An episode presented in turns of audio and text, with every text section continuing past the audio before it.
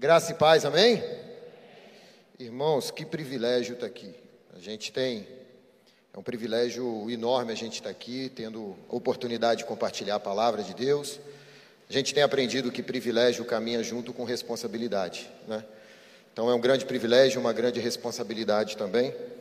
Interessante que Deus tem seus meios de comunicar com a gente, né?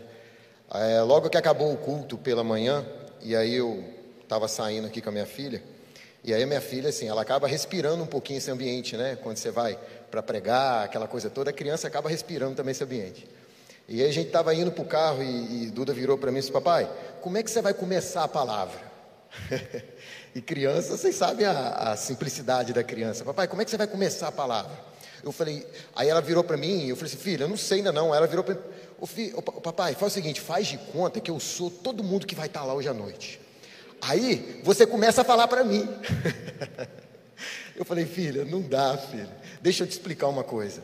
Papai está indo lá igual o violão. Já viu o violão? O violão ele toca sozinho? Aí ela falou assim: não. Eu falei, pois é.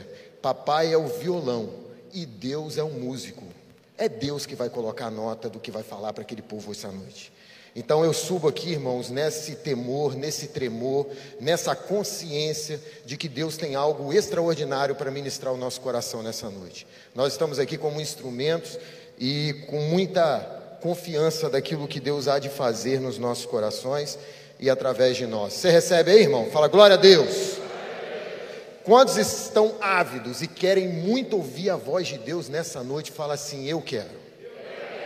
Amém. Glória a Deus. Então, abre sua Bíblia em 2 Samuel. Deixa eu ver se eu aprendi a mexer aqui. Opa. Acho que eu já me compliquei aqui. Hein? Essas coisas são muito chiques, irmãos. Né? Acho que eu já me compliquei aqui, mas vamos lá. 2 Samuel, capítulo 21. Nós vamos ler do 15 ao 17.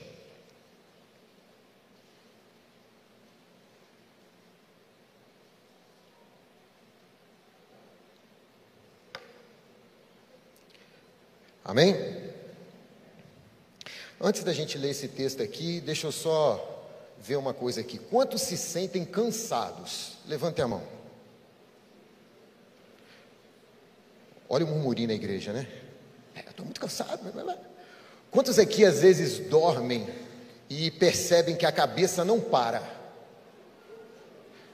Tem gente aqui que se pudesse levantava até o pé, né, irmãos?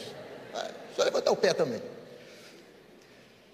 É, irmãos, então Deus tem Deus tem uma palavra para nós. Quantos é que acordam à noite porque a cabeça não para?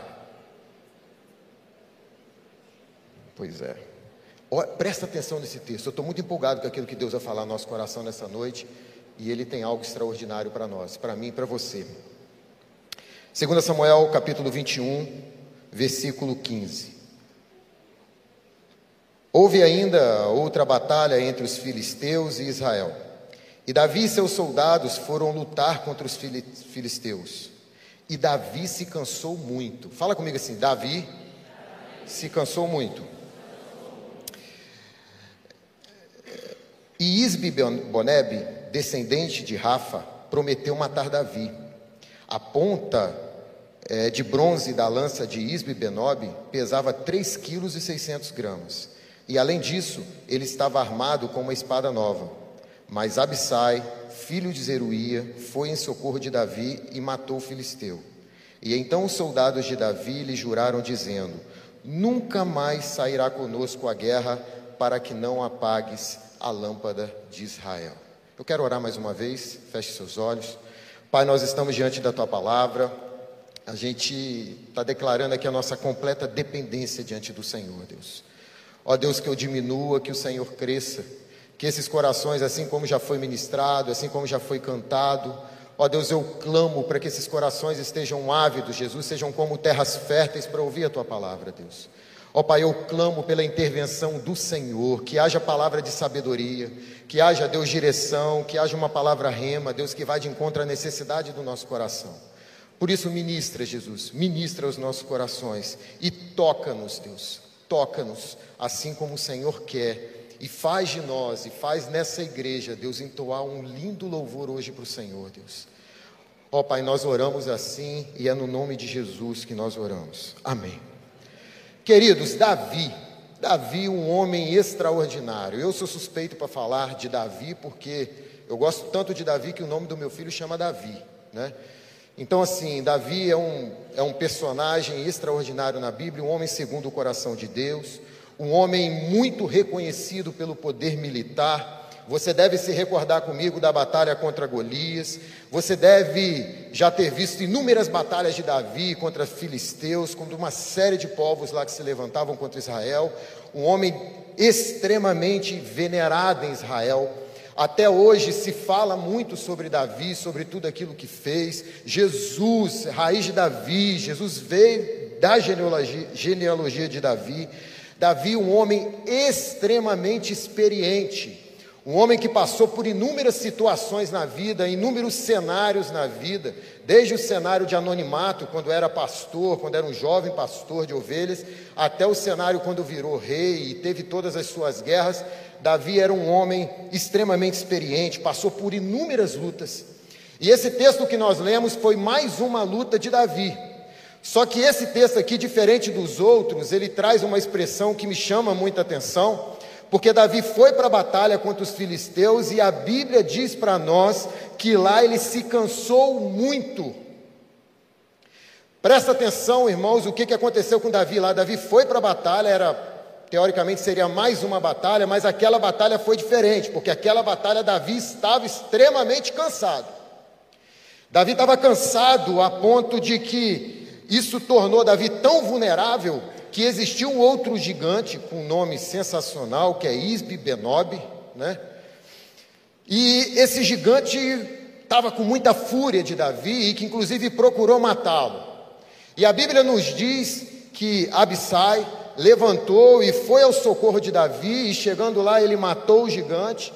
E aí depois houve uma conferência, uma reunião lá entre, os, o, entre o exército, entre os soldados, e aí eles viraram para Davi e falaram: Davi, ó, chegou.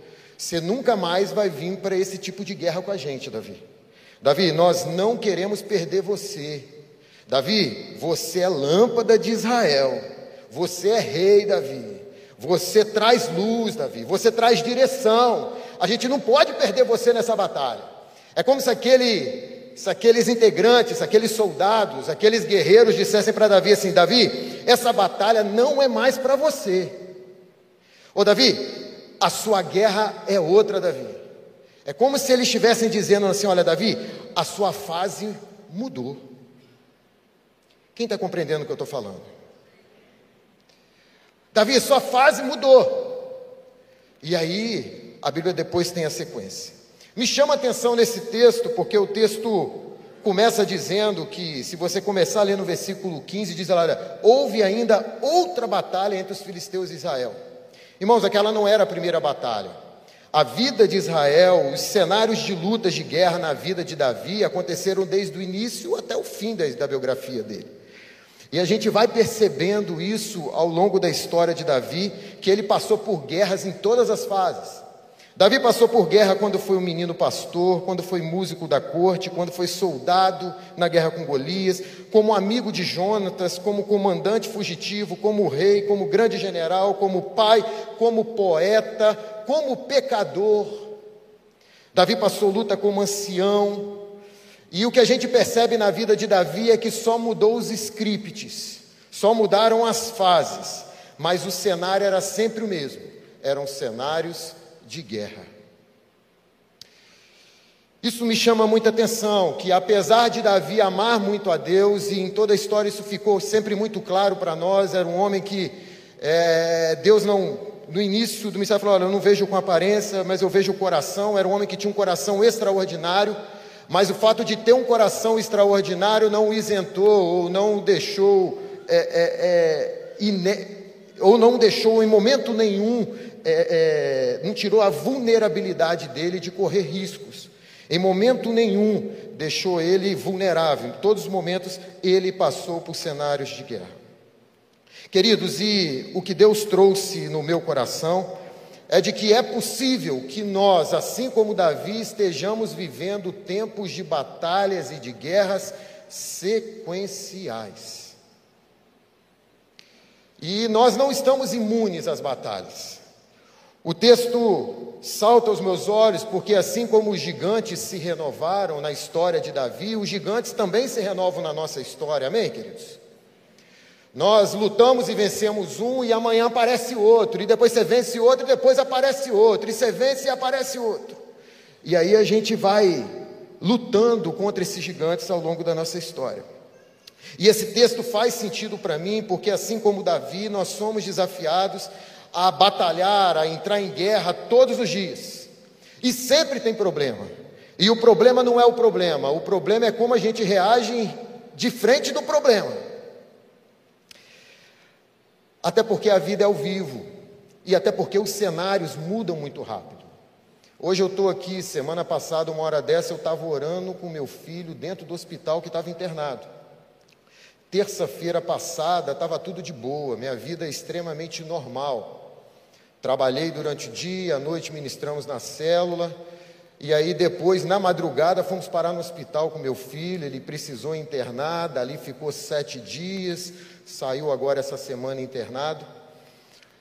E, e o que a gente percebe é que a minha vida fez assim, ó, perna pro. Até então eu estava com todo mundo dentro de casa, estava todo mundo de boa, minha família estava toda reunida, meu filho brincava de bola comigo.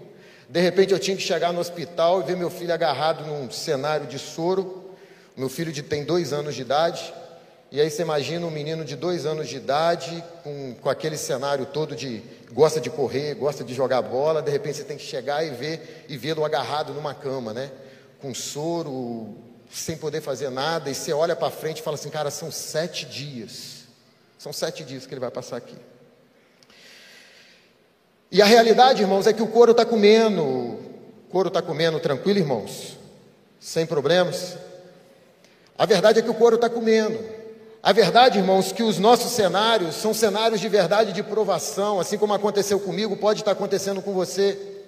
Cenário de aprovação, cenário de fogo, cenário de sofrimento, é o dinheiro que acaba, é o emprego que se perde, é a crise que chega na nossa família, é a saúde que começa a gritar, é o boleto da saúde que começa a chegar. Nunca se viu tanto câncer, irmãos.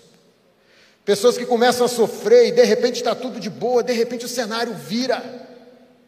E a gente tem visto isso à vontade. A grande verdade são os relacionamentos que de repente se acabam, são as traições que batem na nossa porta, é aquele plano que nós fizemos e que tinha tudo para dar certo e de repente dá errado. E aí as guerras que vêm na nossa vida são coisas que a gente queria fazer e a gente não consegue mais fazer. E a gente começa a perceber que essa correria do dia a dia está matando a gente. A gente começa a perceber que a gente está correndo demais, a gente está correndo demais, está correndo demais e produzindo muito pouco, irmãos. A gente começa a ter a sensação de que a gente está numa esteira de academia, né? Que a gente corre muito, sua muito, desgasta muito e a gente produz, chega em lugar nenhum. Ou a gente, por vezes, acaba não saindo do lugar. E o que Deus coloca no meu coração é de que de fato a gente não está no tempo de merenda, a gente de fato está no tempo de guerra. A gente está vivendo um cenário de guerra e é muito gigante. E quando você está cansado e você acaba de guerrear um e aparece outro. Nesse cenário todo, quando meu filho foi, foi internou, eu, eu vivi uma situação que foi inusitada. E aí a, a vida toda de perna pro ar, lá no meu prédio foi se fazer uma pintura e aí, irmãos, foi exatamente naquele dia da ventania. Vocês lembram aquela ventania que deu? Meu carro estava parado assim, e aí toda a tinta, parece que a tinta saiu da parede e foi para o meu carro. Irmãos. Pensa no sentimento quando o cara chega no carro e olha. Eu falei, Jesus, já tem guerra demais. Mas são assim as guerras. Uma coisa que de repente em outro cenário seria pequeno, e de repente no outro cenário as coisas se avolumam muito rápido na nossa vida. Assim como aconteceu com Davi, eu preciso te alertar também que os nossos inimigos se aproveitam do nosso cansaço. Existe um detalhe nesse texto aqui que me salta aos olhos. Se você voltar lá para 1 Samuel capítulo 17, você vai perceber que a lança de Golias tinha 7 quilos e 200 gramas. Esse texto me diz que a lança de Isbi Boneb tinha 3 quilos e 600 gramas. O que salta aos meus olhos é que, apesar de ser metade do perigo, do perigo o risco era muito maior para Davi. Aquele gigante, apesar de oferecer, de ser metade do perigo, ofereceu um risco muito maior para Davi. Por quê? Porque Davi estava cansado. E uma das maiores estratégias do diabo nesse tempo é o cansaço. A gente percebe quando você vai assistir uma luta de UFC, a primeira coisa que o oponente busca é o cansaço do, do, do, do seu adversário. Né? O cara cansou, ele vira presa fácil. Qualquer pescador, por mais amador que seja, pescador, por mais amador que seja, ele sabe que ele tem que cansar o peixe grande dando linha para ele. Já viram como é que funciona? O pescador está lá, ó, veio aquele peixe grande e pegou a linha. O que, que ele faz? Ele puxa. Se ele puxar, quebra. O que, que ele faz? Ele solta a linha, não é assim? Qualquer pescador, por mais amador que seja, ele entende que ele não pode puxar ele tem que dar a linha, para que ele tem que cansar o peixe para depois tirar ele da água, para depois matar o peixe. Deixa eu falar para você. Qual linha o diabo tem te dado e tem feito você cansar para depois te tirar da água e depois te matar, queridos?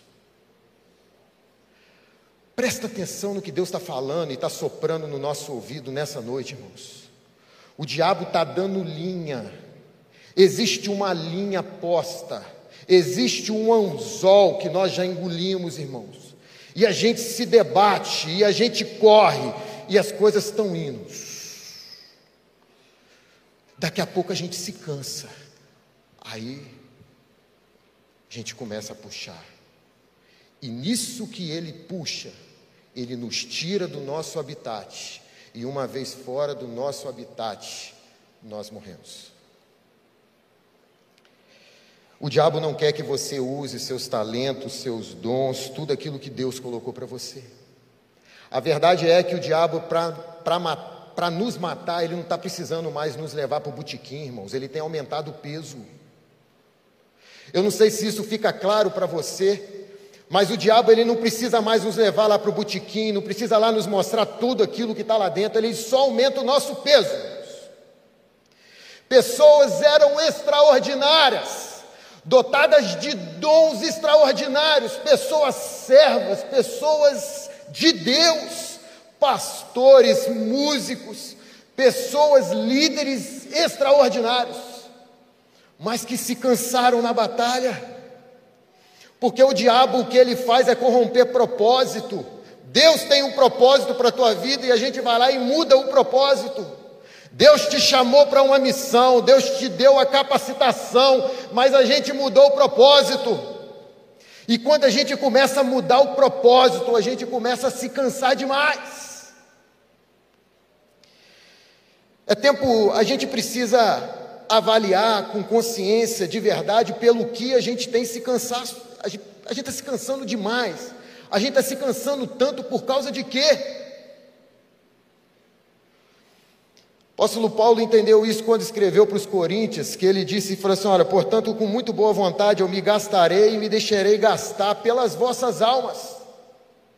Para Paulo, isso estava muito claro no coração dele, o que, que poderia motivá-lo ao cansaço.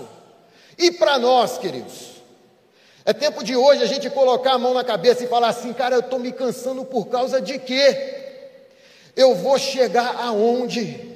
É tempo da gente começar a reavaliar as nossas motivações. Para que que eu faço isso tudo? É tempo da gente avaliar se a gente vai na padaria para comprar pão ou para pregar para o padeiro. É tempo da gente reavaliar se de fato a minha vida está no centro da vontade de Deus, irmãos. Assim como Davi, a vitória sobre o gigante ontem, irmãos, não é garantia de vitória hoje. Com toda a experiência que Davi tinha, ainda assim ele ficou vulnerável. Presta atenção comigo, não, Bruno. Eu já matei um monte de gigante. Tá bom, irmãos. O fato de você ter matado gigante ontem não garante que você vai matar gigante hoje. O fato de você ter vencido uma batalha ontem, ontem não garante que você vai vencer a batalha hoje, irmãos. E é possível que nessa noite nós tenhamos aqui pessoas cansadas e vulneráveis, e assim como Davi, estão num cenário de um passo da morte, porque se cansaram na batalha, estão a um passo de corromper do propósito de, de fato que Deus nos chamou para ter, irmãos. Pessoas que durante muito tempo foram corretas na finança, toda a parte financeira extremamente corretas. Agora está a um passo de se corromper, porque olha para o lado e vê que todo mundo se corrompe. Pessoas, meninas que a vida inteira prezaram por santidade e que estão a um passo de se entregar, de perder essa prioridade. Pessoas que sempre foram comprometidas com o reino, que estão a um passo de levar o reino de forma irresponsável Pessoas que sempre foram fiéis, que estão a um passo da infidelidade. Pessoas que sempre foram um monstro no serviço e que hoje abdicaram disso e estão levando uma vida relaxada. E a gente começa a perceber os cenários, irmãos. E a gente começa a negociar aquilo que é inegociável, porque princípio não se negocia. E Deus colocou nessa noite aqui para dizer para você, falou assim, olha que a gente precisa parar, a gente precisa reavaliar, precisa ver como é que a gente está caminhando. A gente precisa entender que existem alguns cansaços que são normais. É natural, queridos.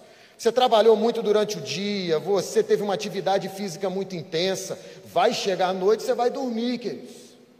Mas a gente precisa entender que existe um cansaço da alma, um cansaço espiritual que é perigoso demais. A gente precisa entender, são pessoas, irmãos, que eram para estar voando, mas voando. Mas você olha para a vida delas, são pessoas que estão extremamente desanimadas. E deixa eu te falar uma coisa: vida cristã não existe neutralidade. Ou você sobe ou você desce, irmãos, mas parado você não fica. Você pode perceber. Quantos soldados nós temos aqui nessa noite que foram feridos na batalha e que recuaram quanto ao chamado de Deus na sua vida, irmãos? Quantas pessoas aqui que já desistiram do ministério, irmãos? Ei, querido, você desistiu do ministério por causa de quê? O que, que pode existir na nossa vida para ter mais valor do que o chamado do Rei sobre nós? Pessoas que, ah, não, não desisti do ministério, não, mas o ministério ficou em segundo plano. A grande comissão para nós não é opção, não é uma questão de decisão só, não é opção, é uma questão de obediência. O medo faz, nos faz fugir, mas o desânimo nos paralisa. E o grande problema do desanimado, o grande perigo do desanimado, é que ele dá fim naquilo que era só o começo. Essa é a verdade. A pessoa, quando desanima, ela dá fim naquilo que era só o começo da obra. E existe um Deus que tem uma obra sobre as nossas vidas, irmãos. Existe uma obra de Deus na nossa vida que não vai parar. Existe uma obra de Deus que vai ser completa, porque Ele disse que vai completar essa obra. Eu quero conversar com você sobre algumas lições sobre as nossas guerras. Olha lá, agora eu aprendi, irmãos, viu? Primeira coisa, olha lá, agora voltou, né? Lições sobre as nossas guerras. Olha lá. Olhe para as suas guerras de forma diferente. Queridos, Davi passou a vida lutando e você também vai passar, irmãos. Davi passou a vida lutando, Paulo passou lutando, José passou lutando, que nós ouvimos hoje pela manhã, Moisés passou lutando, Josué, Elias, profeta, discípulo, Jesus não foi poupado de sofrimento. Por que, que a gente acha que nós seremos, irmãos? Eu gosto do texto de 1 Pedro que diz que Pedro falando para aquela igreja, falou: Olha, vocês não surpreendam com fogo que brota dentro de vocês, que brota no nosso meio, não. Não, não, não achem que isso aí está acontecendo como algo que, algo que pegou Deus desapercebido. Pedro está dizendo para naquela carta assim, falou assim: olha, tudo isso que está acontecendo com você está no script. Olha, todos esses problemas estão tá dentro do pacote. O que a gente precisa nesse tempo, irmãos, é um tempo de mais responsabilidade e de menos vitimismo. Porque a gente está olhando para o problema e a gente não está conseguindo lidar com o problema, e a gente não está conseguindo ver o que Deus tem através desse problema na nossa vida. E eu quero chamar sua atenção para um texto que está lá em Efésios capítulo 5, versículo 15 ao 17, aproveitando ao máximo cada oportunidade, porque os dias são maus. O texto nos estimula a compreender qual é a vontade de Deus para nós, irmãos. O que a gente precisa nesse momento, a gente precisa, o texto não nega que existem os dias maus. Os dias maus, eles existem. A grande questão é o que, que a gente faz com esses dias maus. Existe uma. Eu queria conversar com vocês sobre esses dias maus e trazer essa foto para vocês. Ó. Quem é da época aqui dos anos 80, eu sou de 82, né? De repente você vai lembrar desse, desse ator. Eu lembro que eu cresci vendo os filmes do rock. E era muito legal aquelas cenas ilustres dele lá subindo, guerreando, lutando. E hoje ele está com 74 anos, olha como é que está. Irmãos, os dias são maus. A grande verdade é que a gente precisa, irmãos, entender que os dias são maus e o tempo ele não para. O tempo não para, o tempo é implacável, não tem como fugir da lei da física. Envelhecer não é feio, feio é envelhecer sem maturidade, irmãos. O que é feio é a gente envelhecer e não ter maturidade, não ter melhorado, não alcançar coração sábios. O salmista disse: Ensina-nos a contar os nossos dias de tal maneira que a gente alcance corações sábios. Os dias são maus, os dias são breves. Essa que é a realidade. Existe uma frase do Rubem Alves que eu gosto muito, que ele disse assim: Olha, eu contei meus anos e descobri que eu terei menos tempo para viver daqui para frente do que já vivi até agora. Eu sinto-me como aquela menina que ganhou uma bacia de jabuticabas. As primeiras, ela chupou displicentemente, mas percebendo que faltam poucas, ela, ela roeu o caroço. O que o texto está dizendo aqui, irmãos, e o que Deus está ministrando para o nosso coração, queridos, é que faltam poucas jabuticabas. É que é tempo da gente entender que os dias nossos são breves, irmãos. É tempo da gente entender o que, que a gente está fazendo com o nosso tempo, para chegar lá na frente a gente não colocar a mão na cabeça e falar: Senhor, o que, que eu fiz com o meu tempo? O que, que eu fiz com o meu tempo? Cuidado, querido, com a procrastinação. Cuidado com deixar demais para amanhã o que você tinha que ter feito ontem, irmãos. Porque daqui a pouco você não vai ter mais tempo de fazer. Eu tenho aprendido que tudo que é limitado precisa de gestão. É só você olhar para sua conta bancária. Não é limitado o dinheiro que está lá dentro? Logo você precisa gerir. Se o nosso tempo também é limitado, a gente precisa de gestão. A gente precisa de gestão dos nossos tempos. A gente precisa entender que nós temos prazo de validade. O que, que a gente veio fazer aqui na Terra? A gente precisa entender que a nossa vida é terminável.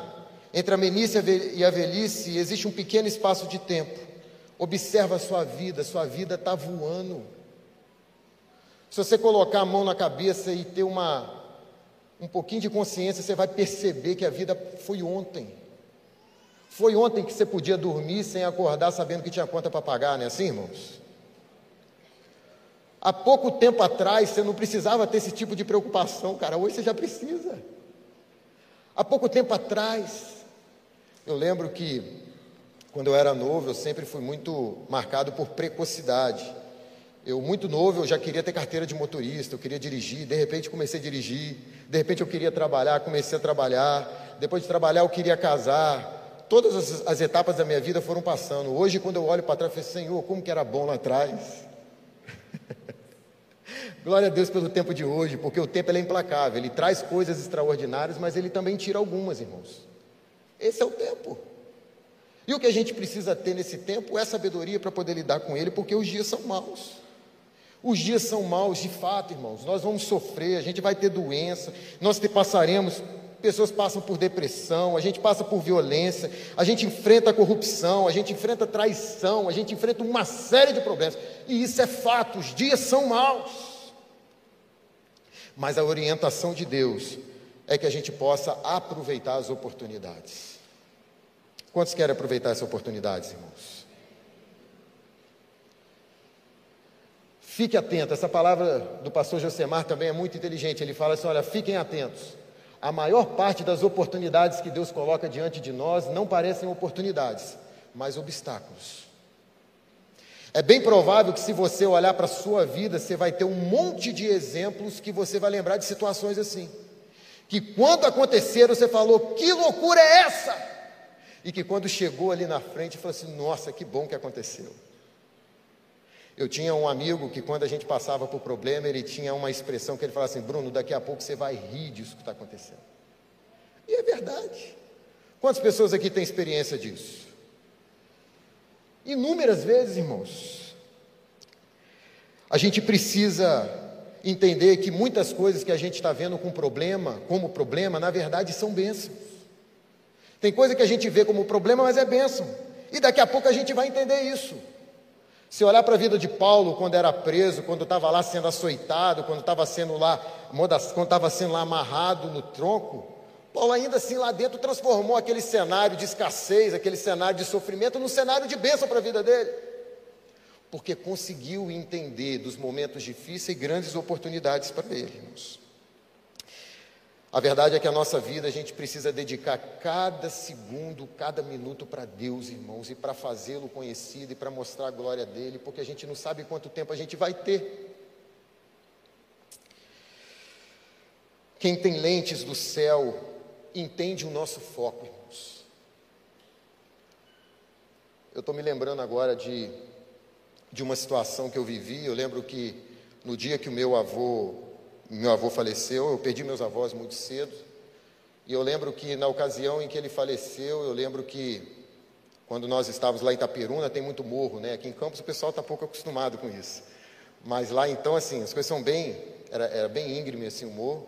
E aí precisou de muitos homens para poder segurar o caixão, né? E aí, assim, quando, gente, quando nós fomos, e, e, eu lembro que Deus colocou algo no meu coração, falou assim, olha, se a salvação dele dependesse de uma palavra sua, como é que estaria a situação hoje? Na hora aquilo garrou no meu coração, irmãos, eu comecei a chorar, que eu falei, Senhor, eu fui negligente com o chamado do Senhor para mim. Eu precisava viver um cenário de caos, e naquele cenário de caos, Deus me mostrou oportunidades que a gente precisa aproveitá-las, irmão. Você não precisa passar por momento de dificuldade para poder reconhecer as oportunidades que Deus tem trazido na sua vida. Segundo ponto que eu quero passar para os irmãos, escolha bem as suas guerras. Irmão, aquele cenário de guerra já não era mais para Davi. Davi já tinha que ter usado o filtro do tempo, aquele ali já não era mais para ele. E tem muita guerra, irmão, que não é mais para você. Apóstolo Paulo, quando escreveu para Timóteo, ele disse que combati o bom combate, cumpri a carreira e guardei a. Se existe o bom combate, também existe o mau combate, irmãos. Porque existem os combates que são inúteis. Existem combates que a gente não tem que entrar, tem briga que você não tem que entrar, irmãos. É o lanche que atrasa ou não chega do jeito que você quer, que você arruma problema com Deus imundo. Para quê? Onde é que isso vai te levar, queridos? É, é, é aquele sentimento de querer mudar o mundo.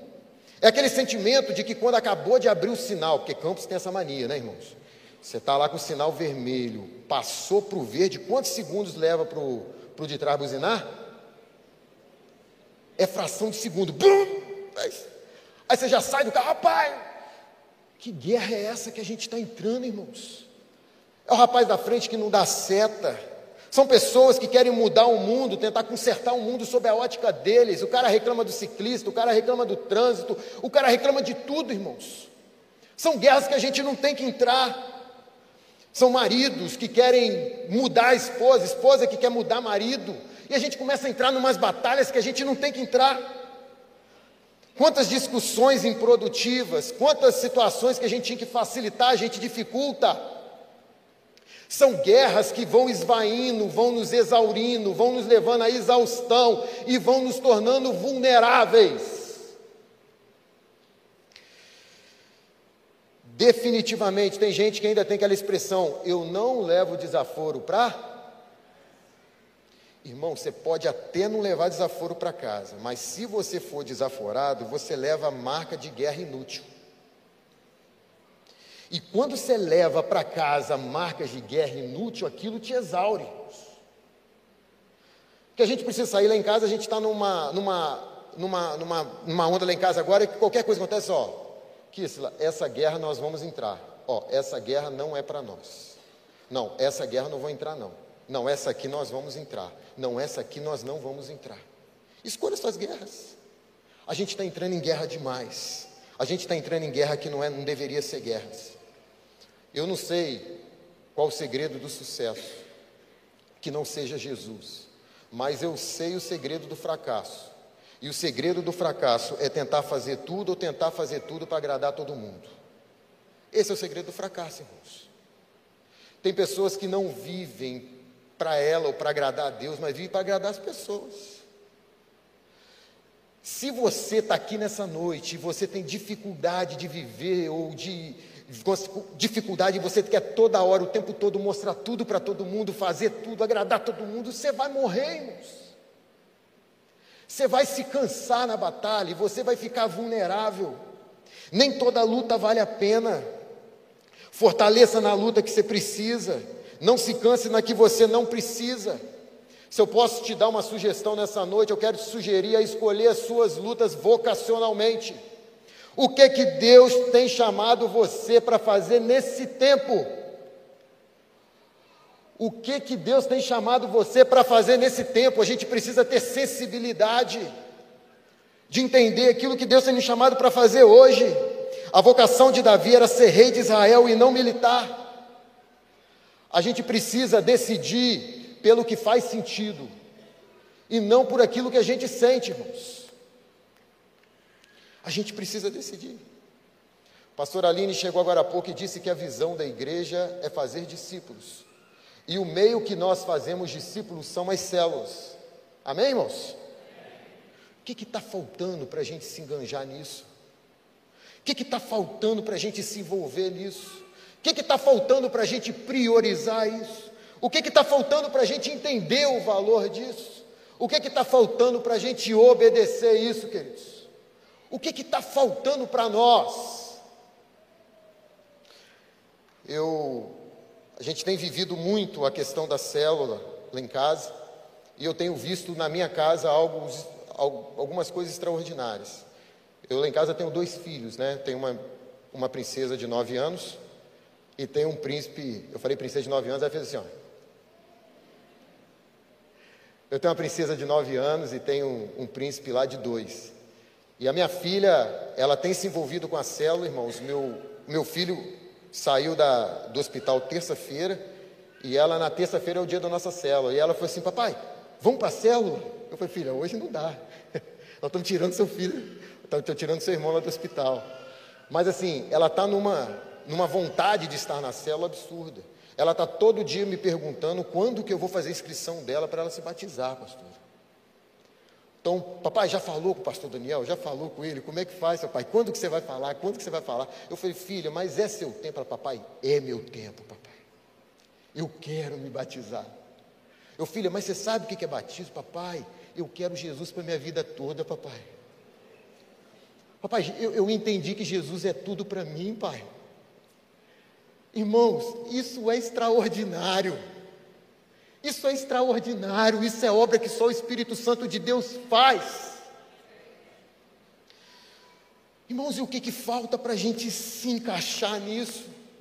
A verdade é que a gente não vai ter uma outra geração para impactar, irmãos. A vida é ao vivo, o pastor Jeremias fala isso direto: a vida é ao vivo, irmãos. E se eu posso acrescentar, eu vou dizer para você que a hora é agora.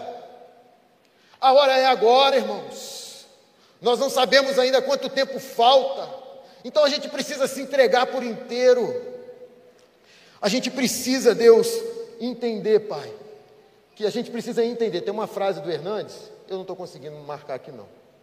Tem uma frase do Hernandes que ele diz que prioridades certas. Ah lá, gente, é muito bom aqui, rapaz. Quando você não sabe, alguém te ajuda, tá vendo? Sempre tem uns abissais assim na nossa vida, rapaz frase do Hernandes diz assim: ó, prioridades certas, adore a Deus, ame as pessoas e use as coisas. Se você tentar inverter isso, é furada. A gente precisa restabelecer isso na nossa vida.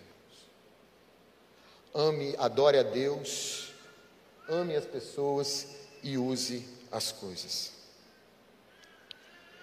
Terceiro ponto que eu quero falar com os, com os irmãos, como que a gente entra nas nossas guerras, eu preciso te convidar, vamos ver se eu consigo, repensar na sua forma de guerrear. Irmãos, esses quatro últimos capítulos do livro de Samuel são apêndices, né? Eles não estão em forma cronológica. Mas era característica de Davi, sempre que ele ia para a batalha, consultar a Deus se aquele exército seria entregue por Deus na mão dele. O que eu quero dizer para os irmãos, irmãos, é que não faz sentido que toda guerra ela precisa primeiro começar na oração, irmãos. Eu me lembro da, daquele momento de Moisés e Josué saiu para poder lutar com os amalequitas, você deve se lembrar dessa história. E assim que Josué saiu para lutar com os amalequitas, a Bíblia conta que Moisés, Uri e Arão subiram na colina ou subiram no monte. E a Bíblia diz que enquanto ele erguia a mão, o que, que acontecia com o povo de Israel? Descia. E quando a mão dele se cansava e se abaixava, o que, que acontecia com o povo? Por que, que vocês acham que Moisés fez isso? Moisés fez isso, irmãos, porque Moisés entendeu que aquele conflito ele seria definido não lá no campo de batalha, mas seria definido lá no monte, irmãos.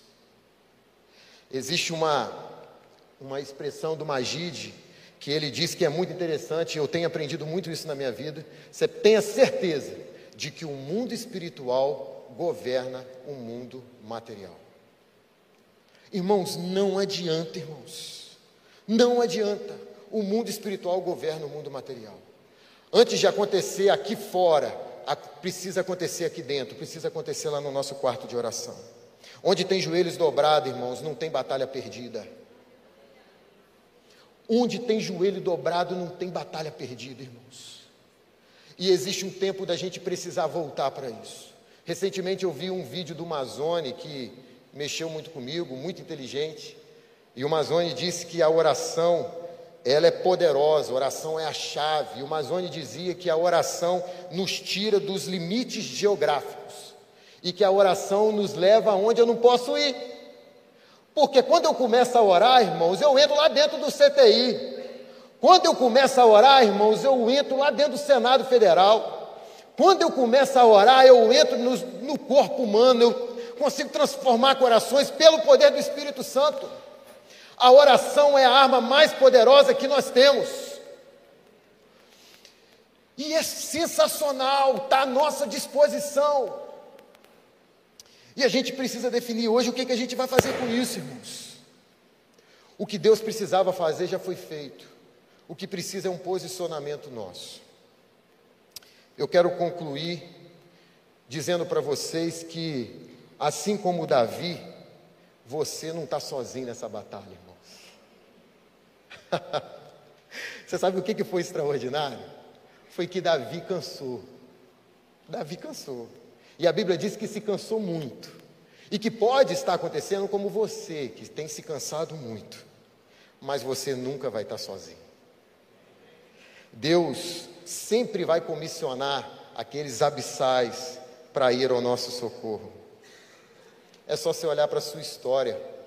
Quantas vezes Deus levantou pessoas para poder te abençoar, irmãos? Você estava no caminho para dar ruim, a coisa estava tudo certo para dar errado. E de repente Deus foi lá e levantou pessoas para te abençoar.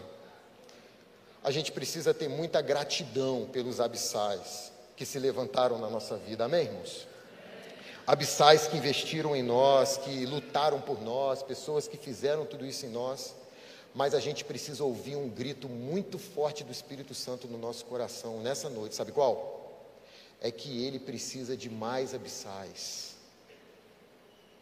Assim como Deus levantou uma pessoa para abençoar você no momento de cansaço e de luta, Ele também quer te levantar para abençoar outras pessoas em cenários de lutas e de guerras. A pergunta é se Ele pode contar com você. A pergunta é: se você quer virar para Jesus hoje e falar assim, Senhor, conta comigo para ir para essa batalha. Senhor, precisa ir a socorro de alguém? Conta comigo que eu vou, Jesus. Conta comigo que eu vou. Porque é possível você dizer sim para Deus aqui no altar e dizer não para Ele todos os dias. Existe uma convocação de Deus para nós, para guerreiros, que estejam dispostos a ir ao socorro de pessoas que estão correndo risco de vida. E existe um holocausto já pronto para essas pessoas. Mas Deus está convocando abissais. Deus está convocando pessoas nessa noite a se levantar e se colocar na frente de batalha por alguém. Ele pode contar com você nessa noite, irmão? Se ele puder contar com você, dá um glória a Deus aí. Porque Deus hoje, Ele está procurando aqui os abissais. Cadê os abissais? De repente ele chegou aqui e falou: tem um abissai ali. Tem uma pessoa que está morrendo, que vai morrer perto de você, e você vai lá e vai falar: não! Jesus tem algo para você. Existem pessoas andando a passo largo para o inferno, irmãos. Enquanto a gente dorme em berço esplêndido, o diabo está saqueando vidas. E eu não sei até que ponto que isso mexe com seu coração, irmãos. Porque se Jesus voltar agora, essas pessoas vão para o inferno. E nós temos o maior poder dessa terra para transformar vidas, que é o Evangelho de Jesus. apóstolo Paulo entendeu quando disse que eu não tenho minha vida em nada por preciosa, desde que eu cumpra o propósito para qual fui chamado. Tem gente que está colocando valor demais naquilo que não tem valor, cara. E deixa eu te falar uma coisa: naquele dia, naquele dia, você vai chegar para Deus e, Deus e, o, e, o, dono do talento vai falar: cadê aquilo tudo que eu coloquei na tua mão? O que, que você fez com aquilo tudo? Eu quero concluir dizendo para os irmãos que Ele não te rejeita pelo cansaço, mas Ele te convida a encontrar descanso.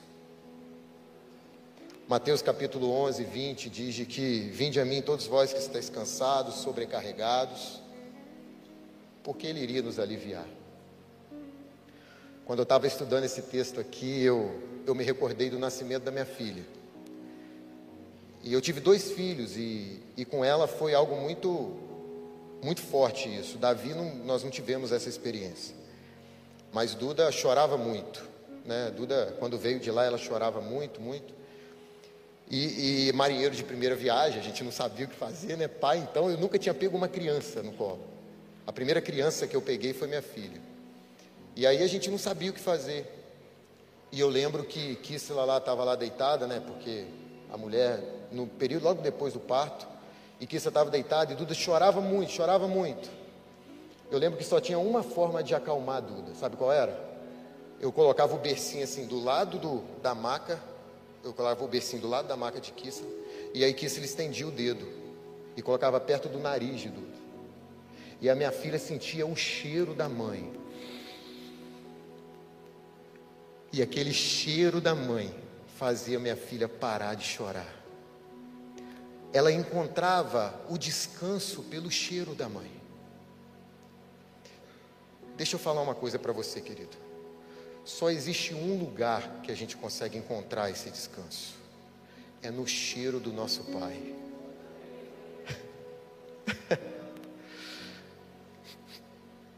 o pai hoje, assim como que se estendia a mão para acalmar a minha filha, hoje o pai estende a mão para nós.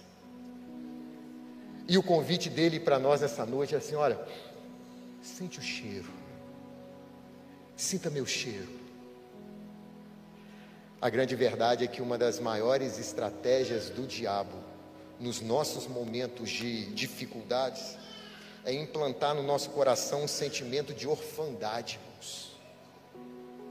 É aquele sentimento que a gente fica assim, gritando por dentro: Senhor, cadê você? Senhor, eu estou sozinho na furada. Senhor, onde é que você estava? Parece que o leite entornou. Senhor, onde é que você estava quando essa aflição chegou na minha casa? Senhor, onde é que você estava quando essa doença chegou? Senhor, onde é que você estava quando o dinheiro acabou? Senhor, onde é que você estava quando esse problema chegou? Quando meu filho caiu e quebrou o braço? Senhor, onde é que você estava, Senhor? E o diabo começa a gerar essas questões no nosso coração, irmãos, esse sentimento de orfandade. E o que Deus colocou no meu coração para te dizer nessa noite é de que Ele vê o seu cansaço, irmãos. O que Deus colocou no meu coração para te dizer nessa noite é que quando você está dormindo, Ele está lá. Quando você estava acordado, Ele estava lá. Quando você estava triste, Ele estava lá. Quando você estava feliz, Ele estava lá. Irmãos, quando você estava com a saúde perfeita, Ele estava lá. Quando você estava com enfermidade, Ele também estava lá, irmãos. Irmãos, Ele não nos abandonou nem um dia sequer da nossa vida. Porventura, pode uma mulher se esquecer do filho que ainda mama? Todavia, ainda que ela se esquecesse, eu não me esquecerei de vós, assim diz o Senhor. Eis que eu tenho o seu nome gravado na palma das minhas mãos. O seu nome está na, na palma das mãos de Deus, irmãos. E daqui ninguém tira, Ele não se esqueceu de você nem um dia sequer. Deus nunca se esqueceu, prova disso é que você chegou até aqui. O mesmo Deus que te trouxe até aqui, Ele vai te levar muito mais longe, irmãos. Ele vai te levar muito mais longe, porque Ele é Deus. Ele não muda, nele não existe sombra de variação. Deus não muda. Deus não muda. Ele quer lutar as nossas guerras. Eu tenho uma última notícia para te dar. Eu tenho uma última notícia para te dar sobre as nossas guerras. Sabe qual? As nossas guerras. Toda essa guerra que a gente vive aqui, ela vai ter fim, irmãos. Está cansado? Está cansado? Essa guerra vai ter fim. Jesus vai voltar. E a Bíblia diz que Ele vai enxugar dos nossos olhos toda lágrima, toda aquela dor, todo aquele choro, toda aquela tristeza, tudo aquilo que tem nos incomodado. Jesus vai enxugar toda lágrima, todos os mortos ressuscitarão, aqueles que estiverem vivos serão transformados a trombeta vai tocar, e o nosso noivo vai voltar, e vai nos levar para morar com Ele por uma eternidade, irmãos. Deus é fiel, Maranata, Maranata, Maranata, Maranata, Maranata, Maranata, ora vem, Senhor Jesus, vem, Jesus, vem limpar, Jesus, vem curar esses corações, Jesus. Nicodemos chega a dizer, Augusto Nicodemos chega a dizer que Deus permite o sofrimento na vida dos, dos seus filhos para que eles se lembrem que o céu não é aqui. Deus permite, porque o céu não é aqui.